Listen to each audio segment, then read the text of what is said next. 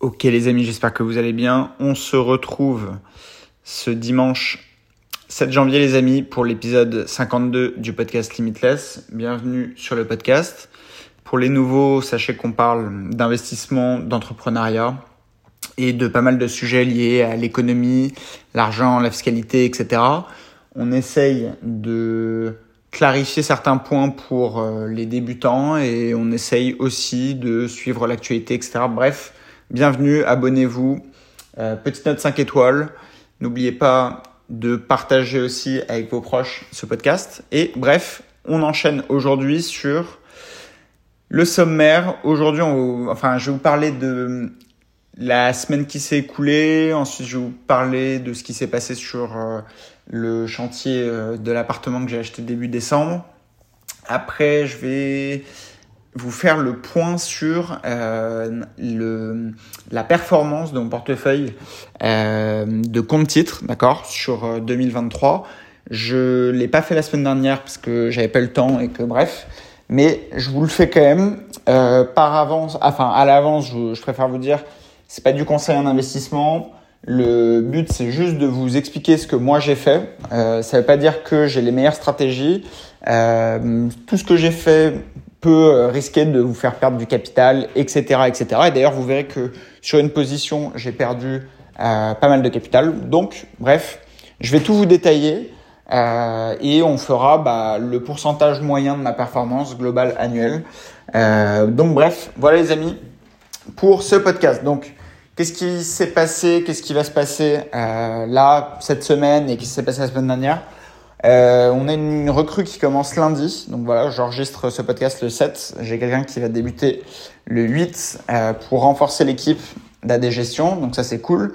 Euh, L'objectif, c'est de développer toujours la partie commerciale, euh, développer les lots qu'on rentre en gestion, les mandats euh, de location, les mandats de vente. Euh, on est en train de voir pour organiser à partir du T2 2024, donc dans six mois, très probablement ouvrir une branche syndic de copropriété, donc pour couvrir vraiment tous les métiers. Donc ça, euh, ça c'est plutôt cool, c'est positif. Euh, Qu'est-ce qui s'est passé cette semaine? On a signé officiellement notre centième mandat euh, au sein de l'agence, donc ça c'est cool. Pareil, c'est des, des petits points d'étape. On n'a pas forcément fait la fête pour ça, mais globalement, sans mandat, bah voilà, on part d'une base plus importante qu'année dernière. Donc ça c'est cool. On va pouvoir et aussi une fois que cette année s'est écoulée, bah, évaluer la croissance de la deuxième année, etc. Donc ça c'est intéressant. Moi je, suis un gros gros fan des statistiques euh, et tout simplement parce que si vous faites vos choix en fonction des stats, généralement d'un point de vue financier, ça fonctionne bien. Euh, et enfin bref, voilà. Moi, je, je, je l'applique pour ma vie. Vous faites ce que vous voulez. Je sais qu'il y en a qui pensent que les maths c'est une horreur, etc. Mais pas du tout. Euh, le, à partir du moment où vous comprenez pourquoi vous apprenez les choses, ça a tout un intérêt. Enfin, ça a évidemment un intérêt qu'on parle de fiscalité, de financement, de ne serait-ce que de calcul de cash flow, de, de, de savoir ne serait-ce que calculer sa situation personnelle, quel est votre votre patrimoine net de dette, etc. Qu'est-ce qui rentre dans votre poche, qu'est-ce qui sort. Bref, tout ça, la plupart des gens ne veulent pas s'y intéresser, mais c'est dommage parce que en réalité, c'est ce qui leur permettrait d'évoluer grandement. Mais bref, c'est pas le sujet. Ensuite, qu'est-ce qu'on a dans les jours qui viennent? Bah, Cette semaine, je vais donner des cours euh, à l'ESPI, euh, cours euh, de mathématiques financières. Alors, en fait, j'ai plusieurs matières, donc parfois, euh, je je sais plus, mais là, euh, en gros, cette semaine, on a mathématiques financières et aussi, j'interviens sur des masters d'audit et expertise, notamment à Montréal. Et, euh, et, enfin bref, donc euh, ça, ça va être cette semaine, ça va être pas mal de taf. L'idée, c'est de préparer en gros les examens, etc. Moi, c'est marrant, ça me fait sortir euh, complètement du cadre du taf, mais en même temps, c'est sympa parce que ça maintient un lien avec des élèves et c'est surtout, moi, l'objectif aussi, et je m'en suis jamais caché, et de toute façon, c'est tout un, enfin, c'est tout à, enfin, c'est leur intérêt aussi, pardon, j'en perds mes mots, c'est leur intérêt aussi, c'est que moi, l'objectif, c'est de sélectionner dans mes étudiants les meilleurs pour essayer de travailler avec eux euh, et faire des affaires. Et ça, c'est top parce que bah, on peut à la fois anticiper les connaissances dont on aurait besoin pour avoir entre guillemets le, le salarié, mais pas forcément, euh, enfin c'est pas péjoratif dans ma bouche, mais d'avoir quelqu'un qui veut bosser avec moi, qui a déjà les compétences dont, dont j'ai besoin pour avancer dans mon business, bah, typiquement, ça, j'essaye de maintenir un lien avec l'ESPI aussi pour ça, parce que bah, c'est top. On, a, euh, on essaye de recruter les meilleurs des meilleurs. Et même si je suis une structure de petite taille, j'arrive à me positionner en amont des grosses boîtes, puisque j'ai un pied dans les classes. Donc ça, c'est plutôt cool. Et puis bah, pour les élèves, ça fait des opportunités euh, potentielles de trouver des stages ou des, des jobs hors du commun. Donc, euh, donc voilà, ça c'est plutôt sympa c'est toujours un plaisir. Et après, qu'est-ce qui s'est passé cette semaine? Euh, Au niveau du sport, j'ai tenu le rythme. On est sur euh, quasi du 7 sur 7. Si je vous dis pas de bêtises, je dois être en réalité à 6 sur 7. Mais, euh, mais voilà, en gros, ça c'est cool. J'arrive à maintenir le rythme. En fait, j'ai réussi à le caler vraiment à des moments différents. Avant, j'arrivais pas à y aller euh, à des horaires différents. Il fallait que ce soit, par exemple, genre, je sais pas, tous les matins à 8 heures ou tous les soirs à telle heure. Et en fait, bon, maintenant, j'arrive à jongler un peu plus. Mais euh, voilà, ça permet de décompresser quand les journées, elles sont, elles sont tendues, euh, qu'on enchaîne sur un million d'activités en même temps. En parallèle, je suis en train de développer TikTok pour rebooster sur euh, conseil IMO, etc. L'idée, c'est en fait, j'arrête de publier sur Insta. Enfin, c'est pas que j'arrête de publier sur Insta, mais sur Instagram, moi, je tiens le lien avec vous via les stories, etc. Mais les publications, j'en publie rarement euh, parce que on n'est pas du tout rétribué au niveau des, des vues par l'algorithme, etc. Donc, à mon sens, si je prends la peine de faire du contenu, je veux qu'il soit vu par un maximum de personnes et si l'algorithme joue contre moi, bah j'ai pas besoin de lui, donc je peux aller ailleurs. Et en l'occurrence, je vais sur TikTok. Donc ça, si jamais vous me suivez sur Insta et que euh, vous voulez avoir euh, du contenu régulier sur l'entrepreneuriat, la, la, vision sur l'économie, etc., des choses comme ça, ou ne serait-ce que l'investissement IMO, bah allez voir sur TikTok, allez jeter un œil. Euh, vous tapez Louis Doucet, il manque un E euh, après le C à Doucet, euh, parce que bref, le nom a été pris, mais allez jeter un œil si vous voulez vous abonner. Euh, donc voilà. Que dire de plus? Euh, Bon, ça c'était globalement ce qui s'est passé sur la semaine euh, et ce sur quoi j'ai bossé pour aussi la semaine prochaine. Dans l'idée, la rentrée c'est le rush, mais c'est aussi une période où vous devez genre vraiment accélérer sur vos projets. Ne laissez pas le temps passer, le temps passe très vite. On est déjà la deuxième semaine de janvier. Euh, à la fin de la semaine prochaine, on arrivera sur la troisième et on va vite arriver sur le mois de février. Donc là, le, timing euh, est le plus dur, à titre personnel, je trouve, au niveau de l'année, parce que il fait froid, euh, on n'a pas envie de sortir, de se motiver à faire des trucs, etc. Mais en l'occurrence, c'est là où, si vous mettez un coup de collier pour avoir une activité euh, sportive régulière et euh, aller sur le terrain pour faire des visites de bien IMO, aller essayer de prospecter pour trouver des deals, etc. En fait, c'est là où vous allez creuser l'écart. Et ça, c'est ce que les gens ne comprennent pas. Et c'est pour ça que je vous disais que c'était de la merde, des bonnes résolutions, parce que, en fait, le truc, c'est que les gens ne savent pas comment s'y prendre et ils sont tellement loin de savoir définir quel est leur point de départ qu'ils sont incapables de fixer un objectif puisque si on ne sait pas quelle est la cause des problèmes au départ, on ne peut pas régler le problème. C'est le principe en fait.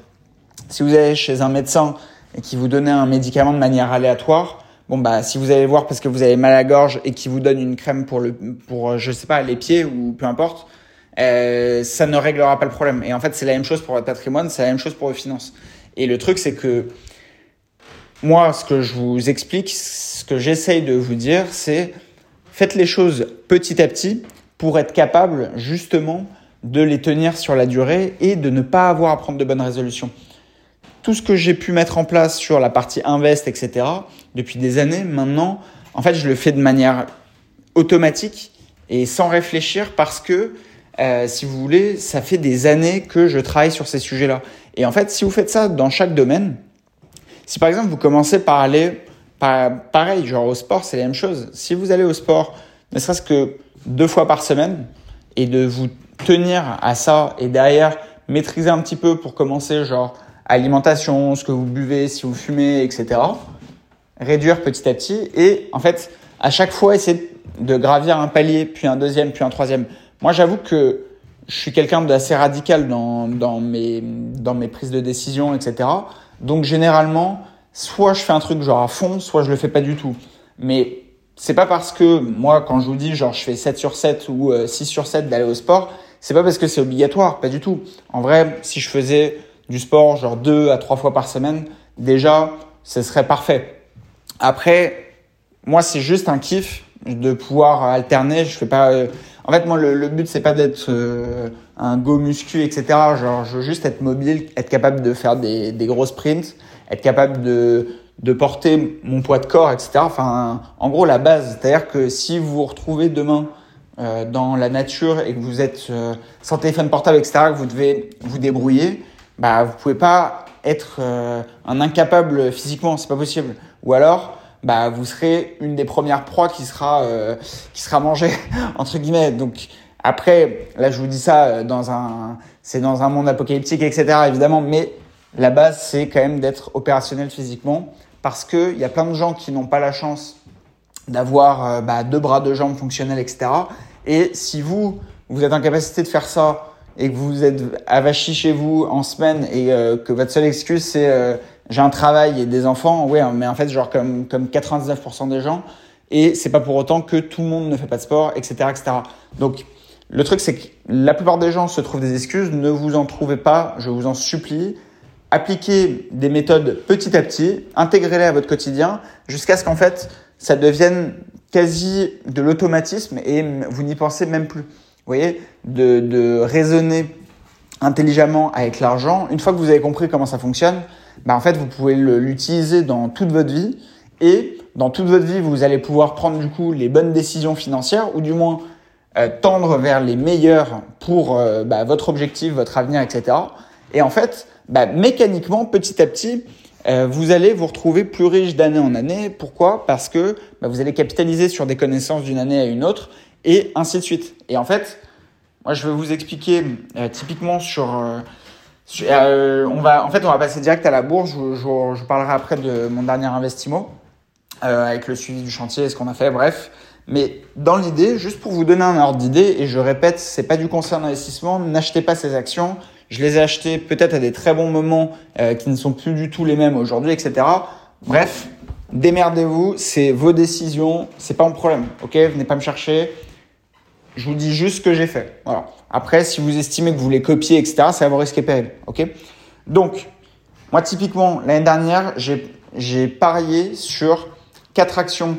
Enfin, c'est pas vraiment du pari parce que j'aime pas dire ça, mais disons que j'ai estimé depuis plus d'un an maintenant que sur l'ensemble du CAC 40, donc le marché principal français des actions, euh, c'est les 40 plus grosses capitalisations françaises, d'accord? Il y avait quatre actions que j'aimais bien par rapport aux fondamentaux, par rapport à la situation économique, etc., etc.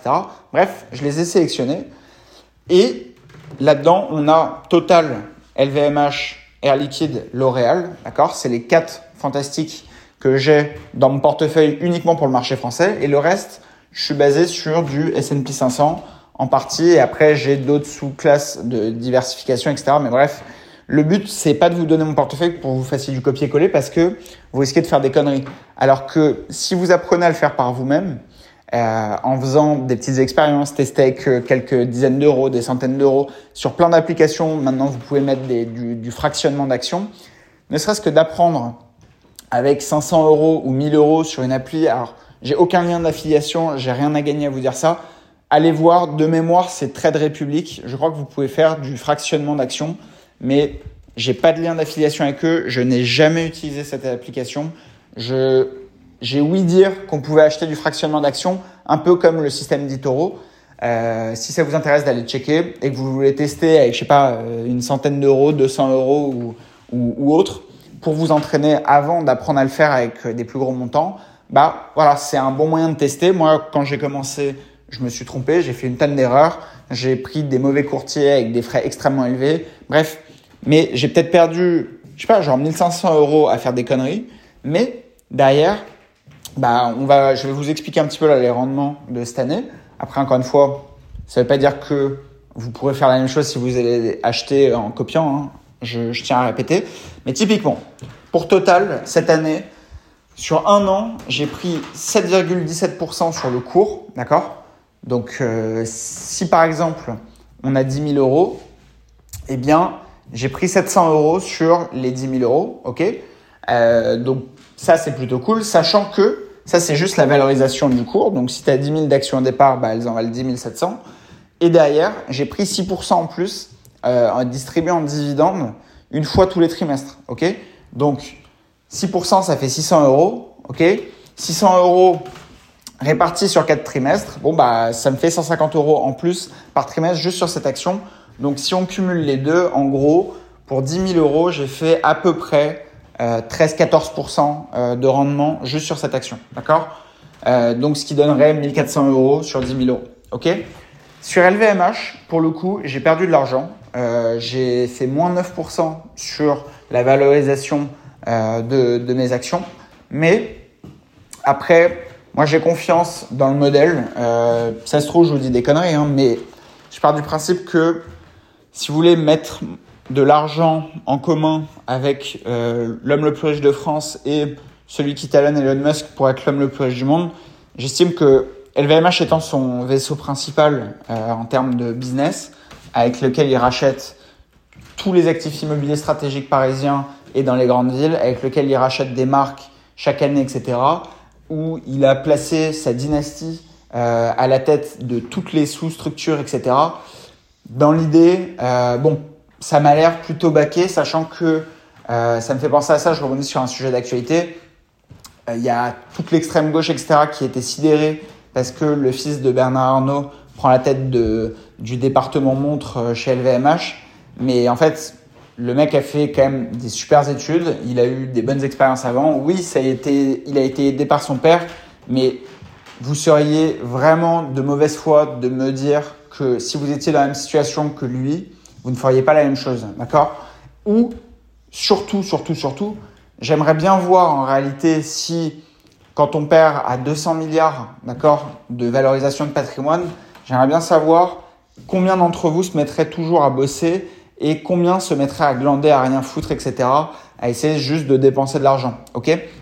Donc ça, c'est un point important. Mais tout ça pour vous dire que même si cette action a diminué cette année, c'est aussi un moyen, à mon sens, Attention, ça n'engage que moi.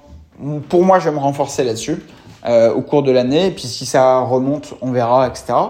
Sachant que bon, il y a un dividende qui est relativement faible. Je l'ai pu noter, mais, euh, mais bref, cette année, j'ai fait moins 9% à peu près euh, là-dessus. Sur Air Liquide, j'ai fait plus 19,74%. Donc ça, ça fait kiffer. Je suis quasiment à 20% de rendement sur une seule ligne. Donc ça, euh, bah clairement, c'est plutôt pas dégueulasse. Euh, pareil, hein, sur 10 000 euros, bah, ça fait 1974 euros hors euh, dividende. Et là, pour le coup, le dividende, il est un petit peu plus solide. Je vais essayer de vous le retrouver parce que je ne l'ai pas noté. Alors, Air Liquide, dividende 2023. On est à 2,95 par action, ce qui nous donne... Attendez que je vous dise pas de bêtises. Euh, 2,95 ça nous donne 1,93%, euh, non pardon, 1,67% de rendement, sachant que l'année prochaine, il passe à 3,41. Donc on passe de 2,95 à 3,41. Donc ça, typiquement, le kiff, c'est aussi, bah, on achète une année et après, bah, potentiellement, les dividendes, ils augmentent. Et sur certaines actions euh, qu'on appelle les, les actions euh, à dividendes aristocrates, bah, c'est des actions qui sont sélectionnées parce que euh, c'est des sociétés qui, genre sans aucune interruption, euh, depuis genre 20 ou 30 ans, j'ai plus le chiffre en tête, euh, ont distribué et augmenté année après année euh, le, les dividendes versés. Et en fait, ça, bah, c'est merveilleux parce que c'est des actifs qui travaillent petit à petit pour vous. Euh, je vais pas vous faire le... Bah attendez, si, si, je vous fais le calcul parce que ça m'intéresse. Alors, 3,41 moins 2,95, ça nous donne quoi ça? 2,95. Tac, ça nous donne 0,46 sur de 95. voyez, le, c'est un kiff quand même. L'année prochaine, en gros, on passe de 2,95 du coup à 3,41. Ça fait 15% d'augmentation du dividende. C'est-à-dire que, admettons que vous ayez bah, l'équivalent de 10 000 euros de dividende euh, qui tombait en année 2023 pour euh, Air Liquide, bah, sans rien faire, en année 2024, vous allez toucher bah, 1500 euros de plus, c'est-à-dire 11 500 euros, sans rien faire. Et l'année d'après, ils augmenteront probablement encore, etc., etc. Et ça, en fait, même si à court terme, faut pas, faut pas compter là-dessus, faut compter sur la valorisation et le réinvestissement, etc., des, des dividendes pour euh, bah, utiliser l'avantage des intérêts composés.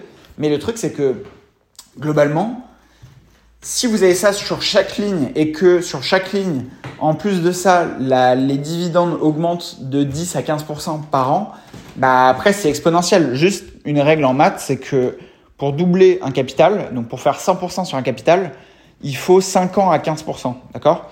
5 ans avec 15% de rendement, on, double le, le, on double le, le capital de départ, d'accord? On fait 100%. Donc ça, ça veut dire que concrètement, s'il y a la même augmentation tous les ans pendant 5 ans, bah, dans 5 ans, au lieu de toucher 10 000 en dividendes par an euh, sur du air liquide, bah, tu touches en réalité 20 000. Et ça, bah, ça augmente généralement plus vite que l'inflation. Donc ça, point pour air liquide. En gros, on a dépassé les 20% de rendement sur cette année si on intègre le dividende. Plus à savoir qu'il y a eu une augmentation de 15% du dividende de cette année par rapport à l'année prochaine. Et on n'a pas fait l'exercice pour euh, Total, mais allez vérifier, vous verrez qu'ils augmentent aussi le dividende pour 2024. Sur L'Oréal, euh, qui est la dernière action que j'ai sur le marché français, on a fait plus 18,7%. Euh, donc ça, c'est plutôt cool. Euh, pareil, enfin quasiment 20%. Euh, ça me fait toujours marrer quand j'entends euh, les médias parler des rendements du livret A et des placements grand public, etc. Alors encore une fois, attention, il y a des risques de perte en capital. Si typiquement j'avais mis all-in sur LVMH euh, cette année, j'aurais perdu 9%. C'est pour ça que je vous dis les choses en toute transparence. Là, je suis pas en train de me vanter pour dire que je suis le meilleur investisseur, etc. Moi, je suis vraiment vision bon père de famille. Je fais des trucs tranquilles. Année après année, je mets une brique supplémentaire sur la brique précédente et ainsi de suite, et ainsi de suite, et ainsi de suite.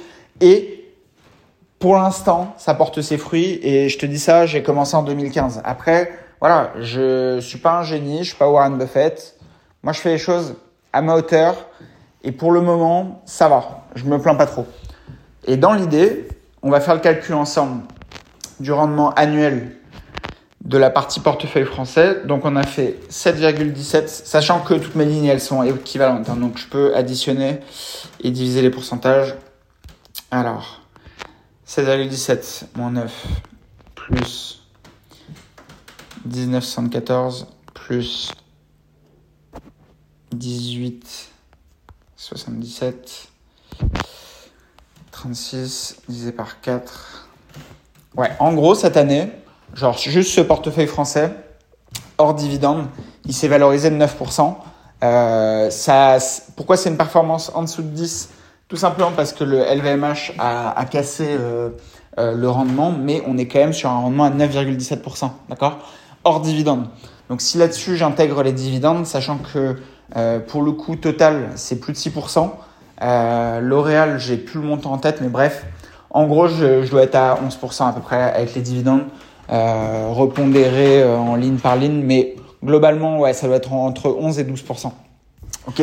Donc ça, typiquement sur cette poche d'investissement sur les marchés français, 11% de rendement cette année. Ensuite, sur la deuxième poche que j'ai, moi, c'est le S&P 500. Je vous en parle depuis des années. Euh, je, et évidemment, je suis pas le premier à en parler, etc. Blablabla. Bla, mais je vous dis juste ce que je fais. Encore une fois, à vos risques et périls, hein, vous avez compris, vous pouvez perdre beaucoup d'argent, vous pouvez perdre tout votre capital. Si tout le monde s'effondre, euh, vous allez tout perdre, d'accord? Euh, Mais voilà, cette année, en tout cas, moi, ma performance, ça a été 20,69% sur le S&P sans faire de trading. Hein. J'ai acheté début janvier et on fait le point là début janvier, ok, un an après. Donc ça, typiquement, 20%. Donc maintenant, si on repondère tout, sachant que moi j'ai la majeure partie, enfin, j'ai en tout cas, sur la partie compte titre, j'ai une grosse partie sur le S&P. Euh, bah, globalement, je pense que mon rendement sur l'année, j'ai dépassé les 15-16%. Euh, facile.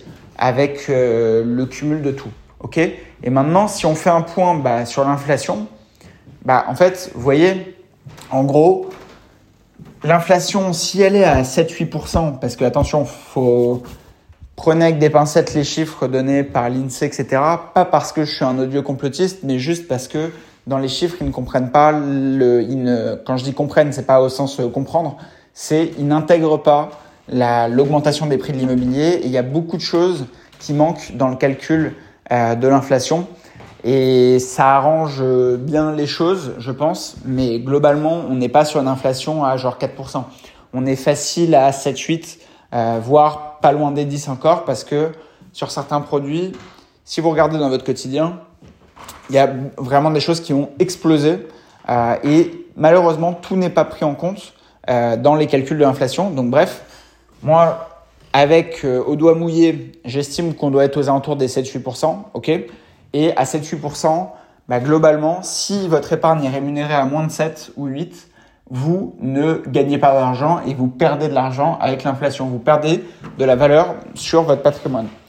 Et sur ça, ça me permet du coup de rebondir sur la deuxième rubrique qui finalement passe en troisième place, à savoir mon dernier achat IMO. Là, peut-être que ça peut vous paraître fou euh, des rendements comme ça, mais encore une fois, je ne fais que.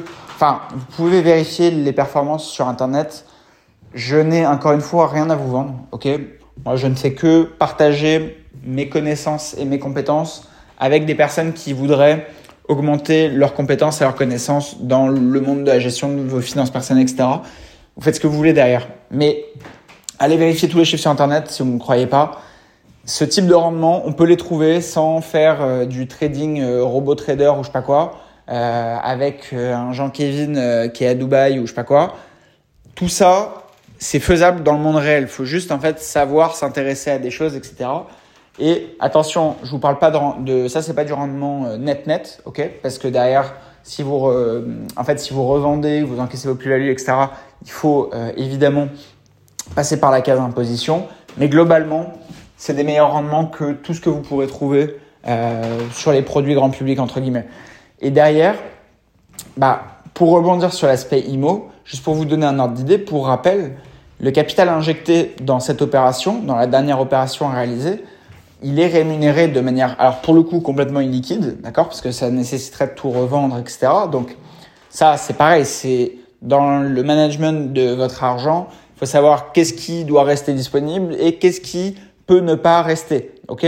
Ça, c'est ça, c'est très très important de l'avoir en tête pour gérer votre argent. C'est comme ça que vous ferez les meilleurs choix tout au long de votre vie. Et là, sur ce capital bloqué, on est à 37,5 par an à peu près en valorisation, tout simplement parce que bah, chaque échéance de remboursement de crédit, c'est du capital qui s'accumule. Euh, et ce capital qui s'accumule, euh, si on le cumule au cash flow réalisé entre euh, ce qu'on encaisse et ce qu'on décaisse, euh, eh bien tout simplement on arrive à 37% sur le capital injecté dans l'opération.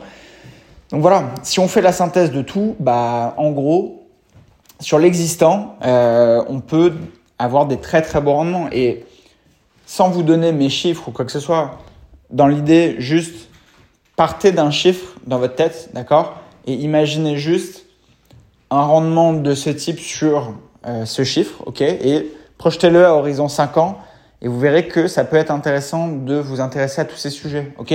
Si vous avez genre 20, 30 000, 50 000 euros d'épargne ou 100 000 euros d'épargne, bah en fait, est-ce que vous la gaspillez pas sur des sur des comptes pourris, genre des PEL ou, des assurances vie euh, en, euros en plus, euh, où, vous faites éclater par la dévaluation de l'euro, etc.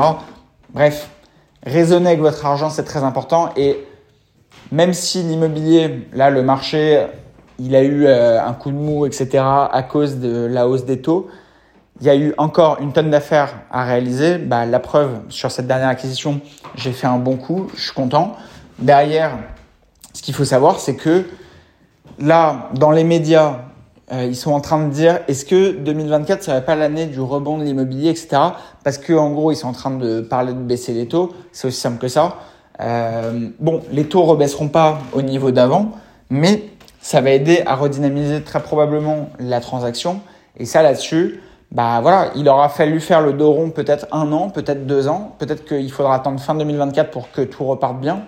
Mais encore une fois, si tout est bien fait, si vos acquisitions euh, pour des invests locatifs s'autofinancent, mais vous êtes capable de passer la tempête, c'est ça que j'essaie de vous faire comprendre depuis des années, c'est que vous êtes capable de faire les bons choix au bon moment.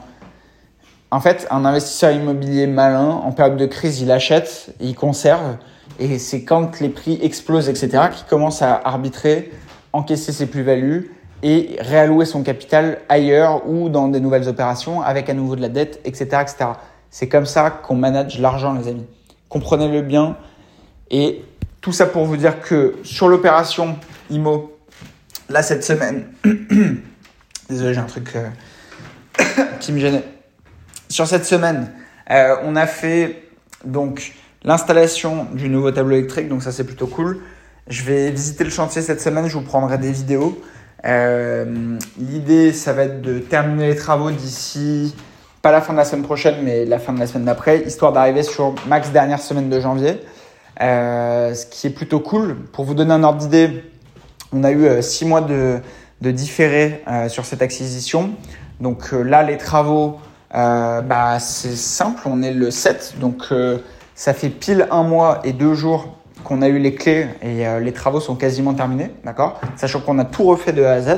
Euh, plomberie, électricité, sol, mur, isolation, euh, canalisation, enfin bref, on a tout, tout, tout, tout, tout refait. un mois quasi clé en main. un mois et demi, je pense, en réalité. Sachant que là-dessus, je suis sur du différé partiel, mais en gros, je vais devoir sortir juste une mensualité en partiel. Derrière, vu l'état et le standing de l'appartement, il devrait se louer en moins d'un mois, ce qui fait que, bon, en cash flow négatif, ça aura duré probablement un mois. Euh, et sachant que derrière, quand on va encaisser le loyer avec le dépôt de garantie, eh bien en réalité, on aura euh, largement compensé l'argent, les, sous qui sont sortis euh, pour payer cette dépense. Et ça, en fait, les amis, comprenez bien une chose, c'est que quand vous avez des acquisitions de ce type, vous, vous êtes capable de passer la tempête. Et là, on va me dire, oui, mais te rends compte avec les nouvelles contraintes euh, des DPE, etc. Bah oui, mais c'est pour ça que je me suis pas fait baiser. J'ai acheté un appart en G, d'accord, avec le pire DPE possible pour négocier et tendre les prix à la baisse le plus possible. Et derrière, je refais tout parce que je maîtrise les travaux, parce que j'ai des équipes euh, qui sont top, euh, avec lesquelles je bosse et à qui on a confiance, etc. Et en fait, c'est comme ça que ça marche. Et quand vous créez votre réseau, en fait, quand, quand je vous dis, euh, quand vous voulez vous lancer dans l'IMO, etc., faites des visites, créez-vous du réseau avec les agences, faites-vous connaître des zones dans lesquelles vous voulez investir, etc. Comme ça, on vous appellera après pour vous trouver des deals. Bah, les amis, c'est aussi simple que ça. Et certes, la première année, vous partez de zéro, donc c'est difficile, etc. Mais la deuxième année, vous allez pouvoir capitaliser sur la première, puis la, deuxième, etc., etc. Et en fait, c'est pareil pour la banque. Au début, vous êtes un, vous êtes euh, quelqu'un d'inconnu ou un nobody dans votre banque, c'est pas grave. La moi, la solution dans ces cas-là, ce que je vous conseille, c'est que si ça fait genre des années que vous êtes un gland euh, à mettre juste de l'argent sur votre livret, etc. En gros, votre banque, elle vous a déjà dans le portefeuille, donc en vrai, elle vous fera aucun cadeau. Mais à ce moment-là, allez dans une autre banque. Vous allez euh, dans une autre banque en disant voilà, j'ai un CDI, truc truc, je peux bouger euh, mes comptes si vous me financez cette acquisition-là, blablabla. Et en fait, vous aurez tout intérêt à bouger de banque à partir du moment où vous passez de euh, monsieur tout le monde à euh, je suis un investisseur, je, veux investir, acheter chaque année, etc. Vous aurez tout intérêt au début à changer de banque. Par contre, il faut trouver une bonne banque, évidemment.